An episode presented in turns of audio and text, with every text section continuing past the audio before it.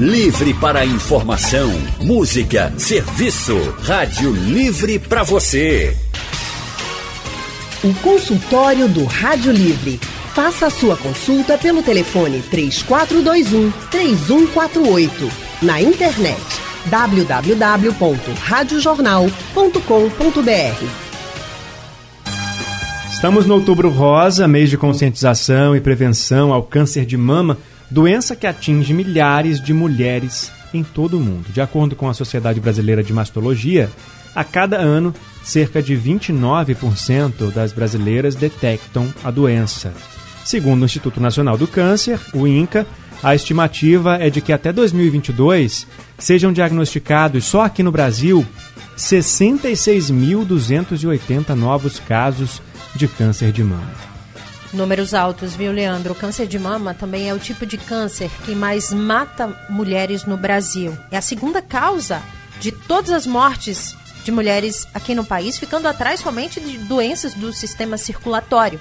Mas, se diagnosticado precocemente, aí vem a boa notícia, a importância de se falar sobre isso ele e o tratamento de forma correta, então tem até 95% de chances de cura. E para conversar com a gente sobre esse assunto, vamos receber aqui no consultório de hoje a mastologista a doutora Márcia Pedrosa. Boa tarde, doutora Márcia. Boa tarde, Lília. Obrigada pelo convite. Prazer. Boa tarde para você também, doutora Márcia. A gente está com um pouquinho de ruído só na sua ligação, mas a gente vai tentando resolver aqui e se você puder ir para um lugar mais silencioso ou que o sinal, não sei, esteja melhor, fica melhor para a gente também. Se tiver no Viva Voz, a gente também consegue te entender melhor se você usar o sistema padrão mesmo do telefone. E também junto com a gente aqui está a radiologista, doutora Mirela Ávila. Boa tarde, doutora. Boa tarde, Leandro, Lília ouvintes da Rádio Jornal e doutora Márcia Pedrosa, queridíssima mastologista. Prazer estar aqui. Uma ótima é, tarde, doutora Mirella. E você, ouvinte, pode participar. Tem alguma dúvida em relação à doença, tratamento, diagnóstico? Manda pra gente através do nosso WhatsApp, o 991478520. Pode mandar mensagem também pelo painel interativo ou liga para cá, para a Rádio Jornal, para conversar com as especialistas. Bom, vamos conversar então. É, doutora Márcia, agora você pode falar um pouquinho só para a gente testar o seu áudio? Melhorou alguma coisa? Ah, agora acho que está melhor. Pronto, doutora Márcia e doutora Mirella estão com a gente aqui. Vou começar perguntando para a doutora Márcia se é, a pandemia, né, ela trouxe consequências para todos os setores, né, e também atrapalhou um pouco a questão da prevenção ao câncer de mama. Por que isso aconteceu? As mulheres ficaram com medo de ir até o médico para fazer o, os exames preventivos? Ou houve realmente a necessidade de fazer esse cancelamento para os hospitais ficarem mais voltados para a Covid-19? Leandro, na verdade, uma junção das coisas, né? No começo da pandemia, nos primeiros três meses, houve uma parada no atendimento, no rastreamento né, das pacientes e a gente priorizou o atendimento daquelas pacientes que já tinham diagnóstico ou que já estavam realizando tratamento, já que o risco é muito maior, é muito maior para os pacientes se exporem para exame de rotina de rastreamento. E a partir do momento que a gente retornou esses atendimentos, é, muitas pacientes é, ficaram e ainda estão né, com medo, então grande, uma grande parte das pacientes ainda não voltaram a realizar de rastreamento, né? Doutora Mirella, é, quando a gente fala em câncer de mama, assusta o, o número, né? As mortes principalmente. E a importância, aí vem a importância, né, de se fazer os exames. Quais são os exames que devem ser feitos? E a partir de que momento? É, na verdade, a gente tem aí no câncer, imprime um medo muito grande à mulher, porque todo mundo conhece alguém que teve câncer. É muito frequente ao nosso redor, né? A gente sabe que hoje no Brasil, uma em cada 12 mulheres até os 90 anos de idade vão ter câncer de vai, pode desenvolver o câncer de mama. Então, por ser tão frequente e tão real, o medo de buscar esse diagnóstico também é muito grande na mulher. Além disso, o exame não é um exame tão, vamos dizer assim, confortável. Então, a gente precisa procurar quais são os grupos de mulheres que estão mais suscetíveis a desenvolver a doença e que precisam entrar exatamente nessa, nessa busca do diagnóstico, como a gente chama de rastreamento. Rastreamento é fazer exames enquanto você não tem ainda nenhum sinal da doença. Você não tem sintomas, não tem nódulo palpável. Ali você está buscando a doença silenciosa, a gente chama de rastrear. As mulheres que têm maior incidência da doença estão na faixa etária acima dos 40 anos e até os 70.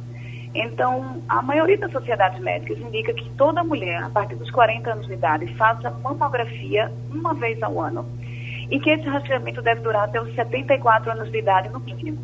A partir dessa idade, já mais idosa, a gente vai avaliar qual é a expectativa de vida dessa mulher. Se ela tem uma expectativa de vida maior, pelo menos em 7 anos para frente, ela continua fazendo esse rastreamento. Esse é o principal exame. A mamografia é exatamente o exame que mostrou reduzir a mortalidade do câncer de mama quando realizada de forma regular a partir dos 40 anos. Tá aí, vamos fazer um intervalo rapidinho, a gente já volta também com a participação dos ouvintes. Manda para cá a sua dúvida, se você tiver alguma pergunta para fazer para as doutoras.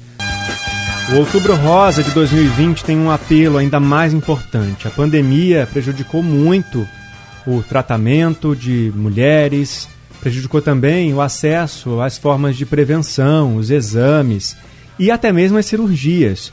A gente tem números aqui que são da Sociedade Brasileira de Mastologia que apontam que houve queda de 75% nas cirurgias relacionadas a tumores de mama em grandes centros hospitalares. Cerca de 70 mil diagnósticos de câncer deixaram de ser feitos entre março e junho de 2020. Março foi quando a pandemia começou aqui no nosso país.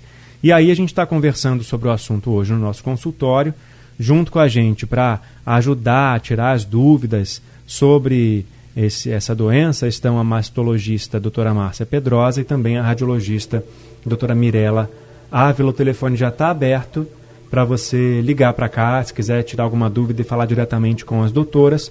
Se não, pode também participar pelo painel interativo. Deixa sua mensagem que a gente repassa aqui para as nossas convidadas. Lilian.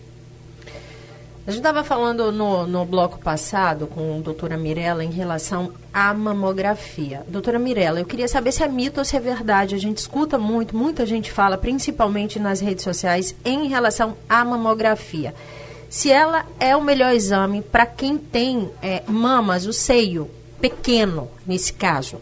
Dá para detectar de forma precisa realmente?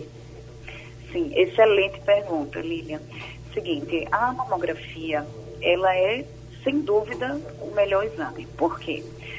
Independente do tamanho da mama ou da densidade da mama, se é uma mama mais gordurosa, se é uma mama mais fibrosa, ou glandular, a mamografia consegue detectar um achado muito importante e que só ela consegue ver bem, que são as microcalcificações.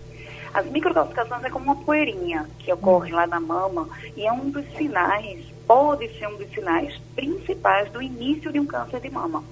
É quando o câncer está naquela fase que a gente chama dele in situ. Ele ainda não passou, ele não disseminou, ele está bem localizado lá. E cerca de 50% das vezes o câncer de mama começa dessa forma. E a gente só consegue ver isso numa mamografia. Aí não vai fazer diferença se a gente está numa mama pequena, grande, densa. Uma mamografia bem feita, de boa qualidade, consegue detectar muito bem as microcalcificações. E nenhum outro método vai conseguir visualizar. Andrade de Rio Doce ligou para cá para participar do consultório. Andrade, boa tarde. Boa tarde, querido Leandro. Boa tarde, querida Lília. Boa tarde, Doutor... Boa tarde, queridos. É, doutora Márcia, doutora Mirella. Boa tarde. É, eu tenho uma irmã de 55 anos que se trata de câncer a 6. Foi descoberto um câncer de mama, segundo os médicos, na, na época, no estágio inicial, com três linfonodos só comprometidos. Resolveram fazer uma mastectomia, fizeram Dois anos, o danado estava no isquel, poço isquel da bacia. Ou seja, houve uma metástase. Tá? Dois anos depois, do isquel, fígado. E agora repetição de fígado, infelizmente. Ela está se tratando com o doutor Fernando Maluf em São Paulo. Olha, gente, é... fora a, a, a dor individual, a luta individual do ser humano, isso arrasa com a família. Eu tenho minha mãe com 80 anos, eu e outros familiares, filhos, que sofrem há seis anos com essa situação. Não é fácil. Vocês que tratam câncer nos seres humanos são guerreiros. São pessoas que eu tenho uma admiração muito forte, porque a primeira coisa que vem na cabeça da gente é que o câncer vai matar. E não é bem por aí. Existe uma luta árdua, uma luta forte, uma coisa de você perseverar, acreditar e ter fé. Queridos, mesmo sendo descoberto no início, minha pergunta é: todo câncer de mama ele é igual? Ou sendo descoberto no início, ou sendo descoberto com seis meses, um ano? Obrigado. Obrigado, Andrade. Doutora Márcia. Então, vamos lá. É, na verdade, todo câncer de mama não é igual. E, na verdade, a agressividade do tumor, se ele vai evoluir com metástase, se ele vai ter uma evolução melhor ou pior para, para cura ou não, não depende do, nem do tamanho do tumor. Depende, hoje em dia a gente sabe que cada tumor tem um tipo específico. Alguns respondem a hormônio, outros são triplo negativos. Então, cada subtipo de tumor, ele vai é, ter características diferentes. E não só isso, dependendo da paciente, é, se a paciente é mais jovem, normalmente ela tem uma evolução que vai acabar sendo um pouco pior com mais metástases, porque ela tem uma, um tempo de vida maior do que aquelas pacientes mais idosas. Mas nada é receita de bolo, assim, a gente não tem uma, uma receita matemática que eu possa te dizer, ó, tal tumor, essa paciente vai ter e vai desenvolver uma metástase, ela vai falecer em tanto tempo. É, cada ser humano, assim, é, tem um, um, uma clínica diferente do tumor. Então, às vezes, tem paciente que chega com um câncer de mama mais agressivo, a gente trata, faz cirurgia, quimioterapia, radioterapia, enfim, todos os tratamentos que a gente precisar ser feito, que é individualizado para cada paciente e a gente não sabe como essa paciente vai reagir. Doutora Márcia, aproveitando o que o Andrade falou em relação à irmã dele, tem 50 anos, fez inclusive a cirurgia de retirada de mama. Quando é que essa cirurgia ela acaba sendo indicada? Porque mexe tanto com a mulher, né? Já é uma doença tão devastadora, já chega assim, já assusta demais. Primeiro assusta quando você recebe o diagnóstico que está com câncer de mama. Aí vem toda a preocupação em relação ao tratamento, que não é fácil. Aí você recebe mais uma vez o diagnóstico, tem que retirar a mama. Então, quando essa cirurgia ela é indicada? É, hoje em dia a gente indica a cirurgia da mastectomia quando é um tumor localmente avançado ou quando o tumor é muito pequeno, dependendo do volume mama-tumor. Então, se a, como é que eu vou explicar isso? Como a mama, quando a mama é um pouco pequena, e o tumor, se a gente tirar aquele tumor, não tem como a gente reconstruir esteticamente aquela mama, a gente precisa retirar a mama completamente. Mas se a mama for de um tamanho que a gente consiga fazer uma retirada parcial, que é uma quadrantectomia que a gente fala, a gente consegue fazer só uma cirurgia conservadora e não precisa retirar a mama toda. Hoje em dia, a gente consegue reconstruir a maioria das pacientes que se submetem à mastectomia. Então, mesmo aquelas que têm um tumor, às vezes de um tamanho maior e que precisam fazer uma mastectomia, a gente tem como reconstruir. É, além disso, muitas vezes a gente tem um tumor localmente avançado, que a gente fala. É um tumor grande, que a gente precisa fazer uma quimioterapia para poder diminuir esse tumor e tornar é, apta a paciente a fazer uma cirurgia conservadora, muitas vezes até uma mastectomia. Porque tem alguns casos, e isso é uma coisa que preocupa a gente agora na pandemia, é que muitas pacientes estão deixando de fazer o diagnóstico em, em, precocemente e acaba chegando com tumor localmente avançado. E esses tumores localmente avançados, normalmente eles evoluem com um pior prognóstico. A gente tem ouvinte na linha aqui para participar, a Ieda Gris, ela é de Ouro Preto, lá em Olinda. Ieda, boa tarde. Boa tarde, Leandro, Lilian. Boa e tarde. as doutoras Márcia, Mirella e todos os ouvintes. E eu quero dizer que esse, esse programa é muito importante, porque eu acho que informação é sempre prevenção.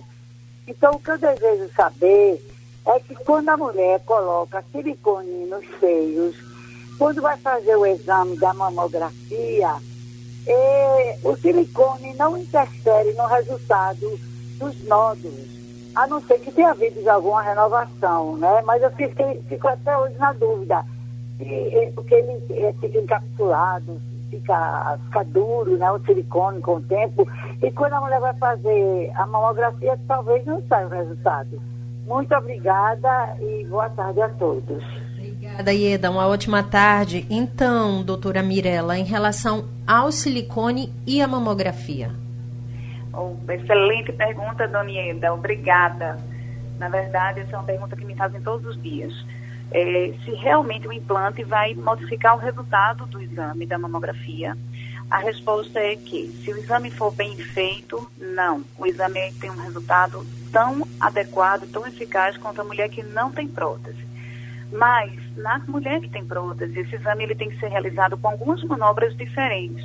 A mulher que faz a mamografia, usualmente, alguém, ouvinte que esteja escutando, sabe que a mamografia, geralmente, a gente faz quatro imagens. São quatro vezes que a gente comprime, duas vezes cada mama. Quando a mulher tem prótese, e não foi prótese por conta de uma cirurgia oncológica por câncer, foi prótese por uma cirurgia estética, ela ainda tem um tecido mamário lá. E a gente precisa fazer algumas manobras que a gente desloca um pouquinho a prótese para trás e olha melhor o tecido mamário. Então, além das quatro imagens que a gente faz usualmente, já incluindo a prótese, a gente empurra um pouquinho a prótese para trás e faz mais quatro imagens, incluindo apenas o tecido mamário. Quando isso tudo é realizado da forma adequada, tecnicamente correta, o diagnóstico é, é o, o, o, tão eficaz quanto a paciente sem prótese. E não há risco de romper a prótese se realmente é utilizada a técnica correta. Agora, no caso que a senhora mencionou aí, às vezes a prótese forma uma cápsula de fibrose ao redor dela. É o nosso organismo que forma uma reaçãozinha, como se fosse uma reação de corpo estranho. Ele entende que ali ele precisa se proteger de um, uma estrutura que não é dele. E com o passar do tempo, essa prótese pode ficando mais é, fibrosada e dura. E aí vai tornando mais difícil o exame da mamografia realmente, porque você não consegue fazer bem essas manobras. Nessas situações, a ultrassonografia ela é bem importante como método complementar, porque aí a gente vai conseguir fazer imagem de mamografia talvez um pouco parcial em relação ao que a gente precisaria ver, e a ultrassonografia vem para complementar. E é exatamente a função da ultrassonografia. A ultrassonografia ela deve ser usada como forma complementar. Nas vezes que a mamografia não foi 100% eficaz e naquelas mulheres mais jovens, com mamas mais densas, onde a mamografia ainda não está indicada.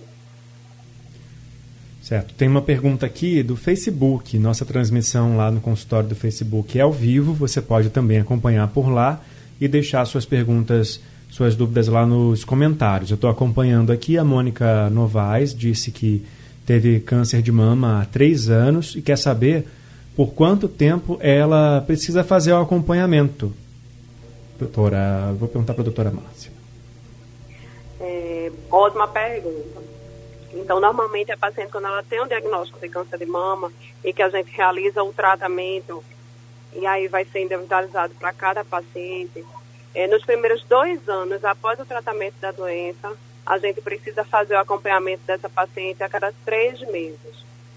É, com exame físico. Isso é o que a gente sempre explica para a paciente. Ela não vai fazer exame de imagem a cada três meses, mas ela precisa vir ao consultório para ela ser examinada a cada três meses até completar dois anos de doença. Dos dois até os cinco anos de doença, ela precisa voltar ao consultório a cada seis meses para realizar esse exame físico. E após os cinco anos, o retorno ao consultório para exame físico continua sendo anual.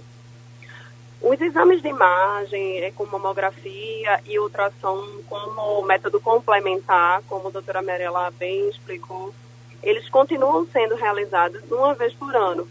Ou, se houver alguma alteração que a paciente sinta ou que a gente detecte no exame físico, aí a gente repete mais frequentemente ou num intervalo de tempo menor. Mas, usualmente, os exames de imagem continuam uma vez por ano. Doutora Mirella, é uma dúvida muito frequente. É, o que causa o câncer de mama e se ele é hereditário? Porque muita gente fala, ah, mas eu tenho histórico na família de, de pessoas né, que tiveram ou têm o, o câncer de mama. É, não. O câncer de mama, como a maioria dos cânceres, ele tem uma origem multifatorial. Na verdade, quando a gente vai avaliar toda a população de mulheres diagnosticadas com câncer de mama, a gente só consegue ver uma relação, uma história hereditária né, de câncer de mama na família em torno de 10 a 15% dessas mulheres. Todo o restante a gente não consegue fazer uma linhagem genética ou hereditária. Mas o câncer de mama ele tem uma origem multifatorial. Então, existem é, fatores de risco que a gente considera como obesidade, a tabagismo, isso aí a gente tem todos os tipos de câncer, não só mama. É, alimentação, né, a gente sabe que a alimentação é a base de tudo, então existem aí, a gente chama de fatores modificadores. Cerca de 30% dos casos a gente conseguiria reduzir a incidência do câncer de mama em 30% das vezes se a gente conseguir fazer essa adoção de medidas onde a gente consegue fazer hábitos saudáveis de alimentação, exercício físico, práticas de, de vamos dizer, manter uma saúde mental, que é importantíssimo, mas os outros 70% são fatores que fogem completamente ao nosso controle. E é por isso que é muito errôneo a gente botar tanta culpa na mulher em relação a se prevenir. Porque aquelas que desenvolvem o câncer de mama muitas vezes pensam, poxa, eu fiz tudo certo. E agora como é que eu estou com câncer, né?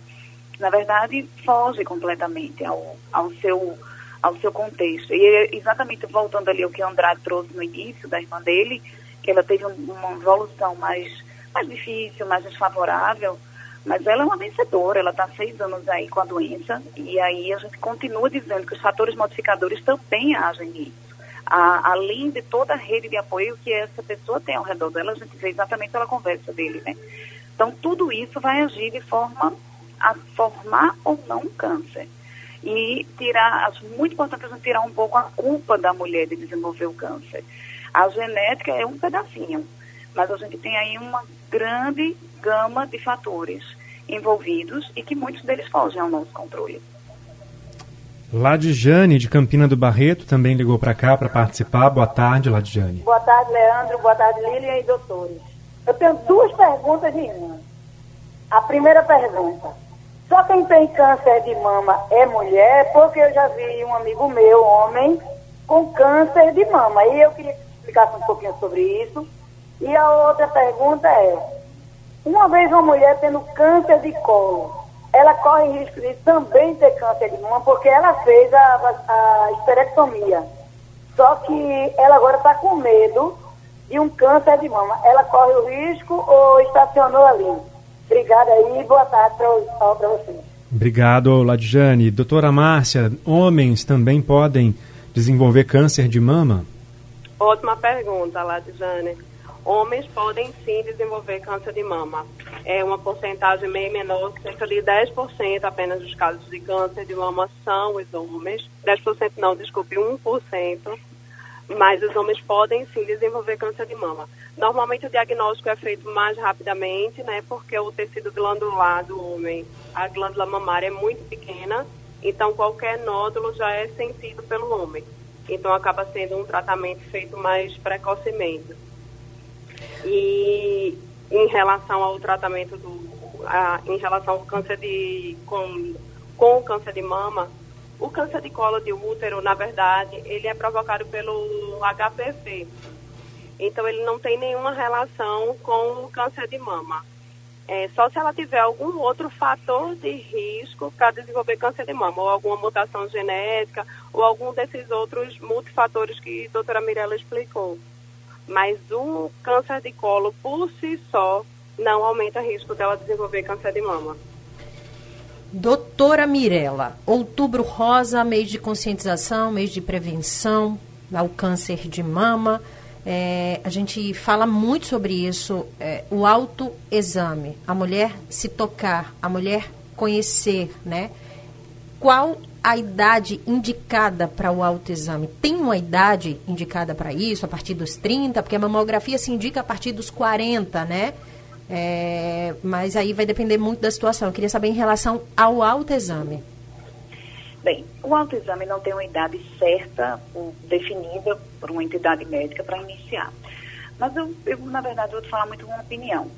Eu acho que o autoexame ele tem que ser é a busca do seu autoconhecimento. Ele não deve ser realizado de forma neurótica.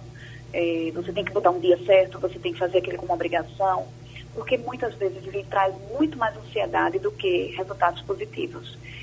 Nessa busca do autoconhecimento, a mulher já tem uma mama completamente formada a partir dos 18 anos de idade. Então, eu acho que toda mulher deve procurar se conhecer se tocar, entender como é o seu organismo, as mamas são completamente diferentes. Então, não é, o autoexame não é fácil se você resolve fazer ele assim. Começou a fazer aos 40 anos e você, às vezes, toma um susto, acha um monte de coisa que é normal para sua mama. Então, o ideal é que você inicie cedo. O autoexame é, é você se conhecer e você vai passar por transições na sua vida, transições hormonais, né, que a gente vai deixando de menstruar, entra na menopausa, é, a gente passa por fases onde você percebe que a mama responde ao estímulo de estresse, que a mama responde a um, a um outro alimento. Então, é uma busca do conhecimento. Com esse conhecimento, de uma forma regular, você fazendo esse, esse autoexame, você tem a possibilidade de detectar minúcias, mas ao mesmo tempo, não obrigatoriamente. Eu me preocupo porque tem muita paciente que traz muito isso e diz assim, doutora, eu não consigo fazer autoexame. Eu uhum. sinto um monte de coisa, então eu fico super nervosa. A verdade é que, assim, não, não deve ser essa busca neurótica. Eu acho que é você se conhecer de forma muito mais tranquila e na detecção de alguma alteração procure um atendimento médico, porque muitas vezes essa operação não vai ser doença, mas a gente vai ter uma orientação melhor a partir daí para que exames podem ser realizados para esclarecer melhor o seu achado. Tem alguma, alguma alguma definição de grupos de maior risco que podem desenvolver o câncer de mama, é, algumas outras doenças né, que, que as mulheres possam ter que podem agravar a evolução da doença ou não, doutora Márcia? Então, é, existem alguns grupos de pacientes que têm sim um maior risco de desenvolver câncer de mama. É, tem alguns pacientes que têm as chamadas mutações genéticas que são aquelas que têm uma história familiar importante no câncer de mama e que quando fazem a, o teste genético descobrem que tem alguma mutação. Essas pacientes, elas vão ter um risco aumentado que ela tudo assim que ela fizer de fator comportamental, de dieta, exercício físico, isso vai ajudar a prevenir mas o fato dela ter a mutação, ela já tem 80% maior de risco de desenvolver um câncer de mama. É, aquelas pacientes que têm algum antecedente de câncer de ovário, de câncer de intestino, também tem um risco aumentado. É, e sempre é importante lembrar que às vezes tem uns pacientes que têm essa história familiar importante de algum câncer de mama, de ovário, fazem a, a pesquisa de mutação e a pesquisa vem negativa. E aí, às vezes, essa mutação ainda não é conhecida, que a gente tem né? busca sempre incessante de todos os fatores de risco desse câncer de mama, que foi o que eu falei anteriormente. A gente não tem como saber como essa doença vai se comportar. Então, foi isso que Mirella falou. A paciente que desenvolver câncer de mama, ela não tem que se sentir culpada. Ah, eu, eu fiz dieta, eu fiz exercício físico e mesmo assim eu desenvolvi o câncer de mama. E tem aquelas pacientes que têm uma vida desregrada, que fumam, ingerem bebida alcoólica, não fazem exercício físico e nunca desenvolvem um câncer de mama. Então, a gente sabe muito pouco né, sobre essa doença e a cada dia que passa a gente descobre mais um pouco. E sempre o que eu gosto de lembrar é que assim, o outubro rosa, ele é um. A gente gostaria, né, todos os mastologistas, que o ano inteiro fosse cor-de-rosa. Uhum. Porque o exame físico, que todo, tanto, tanto fala do autoexame, é o que Mirella falou, é mais para autoconhecimento. Mas o que a gente quer é que seja feito um diagnóstico precoce para que essas pacientes sejam curadas, que como bem você falou no começo, Leandro, 95% 90% das pacientes que têm um diagnóstico precoce, elas ficam curadas do câncer de mama. Então, por isso que a gente bate tanto nessa tecla do quanto é importante fazer o rastreamento, que é esses, são esses exames de rotina, né, nessas pacientes acima de 40 anos, para a gente poder fazer um diagnóstico precoce e um tratamento correto. Doutora Mirella, é, eu sou muito chegada no que é mito e o que é verdade. A gente ouve muita coisa por aí, é importante informar também. Em relação ao uso do sutiã, ouvi muito a minha vida inteira. Menina, usando sutiã apertado muito cedo, isso aí você vai ter um câncer de mama, você vai ter um problema assim mais sério. Tem alguma relação? Não, isso é um mito. Ah, na verdade, a gente não tem relação da indução de um câncer no tecido mamário por conta de aperto, de trauma, de, de você ter um, usar um sutiã de aro que apertou mais na lateral. É, faço uma analogia exatamente com a cirurgia plástica. Se a gente tivesse câncer relacionado à lesão do tecido, toda paciente que teve plástica de mama teria uma chance muito maior de ter câncer. E não existe essa relação. Porque na plástica a gente sabe que existe uma grande modificação ali interna, existe um, uma, um trauma maior, vamos dizer. É, pancada, nada, isso é muito comum. Agora, o que acontece? É muito comum a paciente chegar assim dizer, isso foi depois de uma pancada, doutora. Uhum. Na verdade, a pancada pode ter feito ela perceber a lesão. É muito comum isso. Ela levou uma pancada naquela região e ela percebeu aquela lesão que já estava, na verdade, ali. E ela foi evidenciada de forma mais clara porque a mulher passou a tocar naquela região, estava com dor, se preocupou com a região. E a pancada foi mais um, um, um sinal divino, vamos dizer assim. Mas não o um indutor da, da, do câncer. O tumor, ele dói? Doutora Márcia. Então, o câncer de mama normalmente não dói. É, o mito de que o câncer de mama dói, isso é uma queixa importante as pacientes quando elas sentem dor na mama, que é a principal queixa do consultório, elas vêm tão ansiosas achando que é um câncer de mama que quando a gente fala que câncer de mama não dói, a maioria das pacientes ela já tem a melhor importância dessa dor. É, uma pequena porcentagem dos cânceres de mama dói, são 2% desse tipo de câncer. Só que normalmente quando o câncer de mama ele começa a provocar dor, ele já está num tamanho é grande, é um tumor localmente avançado, com acometimento de axila. Então, se ele é um tumor inicial, precoce, ele não causa dor. Bom, o, o, câncer de mama, como o Andrade ele contribuiu aqui hoje com a gente, contando a história da, da família dele, e ele falou que atinge todo mundo, né? Quando o diagnóstico chega para a mulher, a família sofre junto, a família vai junto para o tratamento, a família participa de tudo e é muito importante ter essa rede de apoio. Né? Nosso tempo está acabando e aí eu queria pedir para a gente encerrar, doutora Márcia, com é, um reforço dessa participação, de, desse apoio às mulheres que estão passando, enfrentando essa maratona de exames, de tratamentos. É, a autoestima da mulher também é afetada, né? Porque às vezes, dependendo do tratamento, vai perder o cabelo, aí vai tirar a mama, que é para a mulher, né, aquele símbolo, eu sempre ouço, eu nunca vou saber, obviamente, mas eu sempre em reportagens, quando entrevistei, entrevistei mulheres que estavam, que tinham passado pela retirada da mama, elas sempre falavam isso, né, poxa, a mama é o, o símbolo de, da, da, nossa feminilidade, né? né? É, assim nossa autoestima tem tudo a ver, ele não está aqui para poder falar com propriedade também. Então, queria encerrar com essa, com essa com esse reforço dessa importância do apoio da família, de todo mundo estar tá perto para ajudar a, enfre a, enfrentar isso. Exatamente. Então, essas pacientes, quando elas têm um diagnóstico, como o Andrade bem falou, é, você perde o chão, né? E é um, um, sofrimento muito grande, porque você não sabe muitas vezes com o que, que vai, o que ele espera durante o tratamento. Então a irmã dele viu, fez o tratamento, tirou a mama e depois vieram as metástases. Então, essas pacientes que têm o apoio, que têm o amor da família é, com elas, né, dando apoio, essas pacientes, elas encontram muito mais vida depois do diagnóstico. Então, sempre o que eu digo para as minhas pacientes é que é um diagnóstico chocante, a gente não espera, e eu sempre digo para elas, eu vou deixar você chorar só hoje, porque uhum. a partir de amanhã eu quero ver uma cabeça levantada, que 95% das pacientes ficam completamente curadas.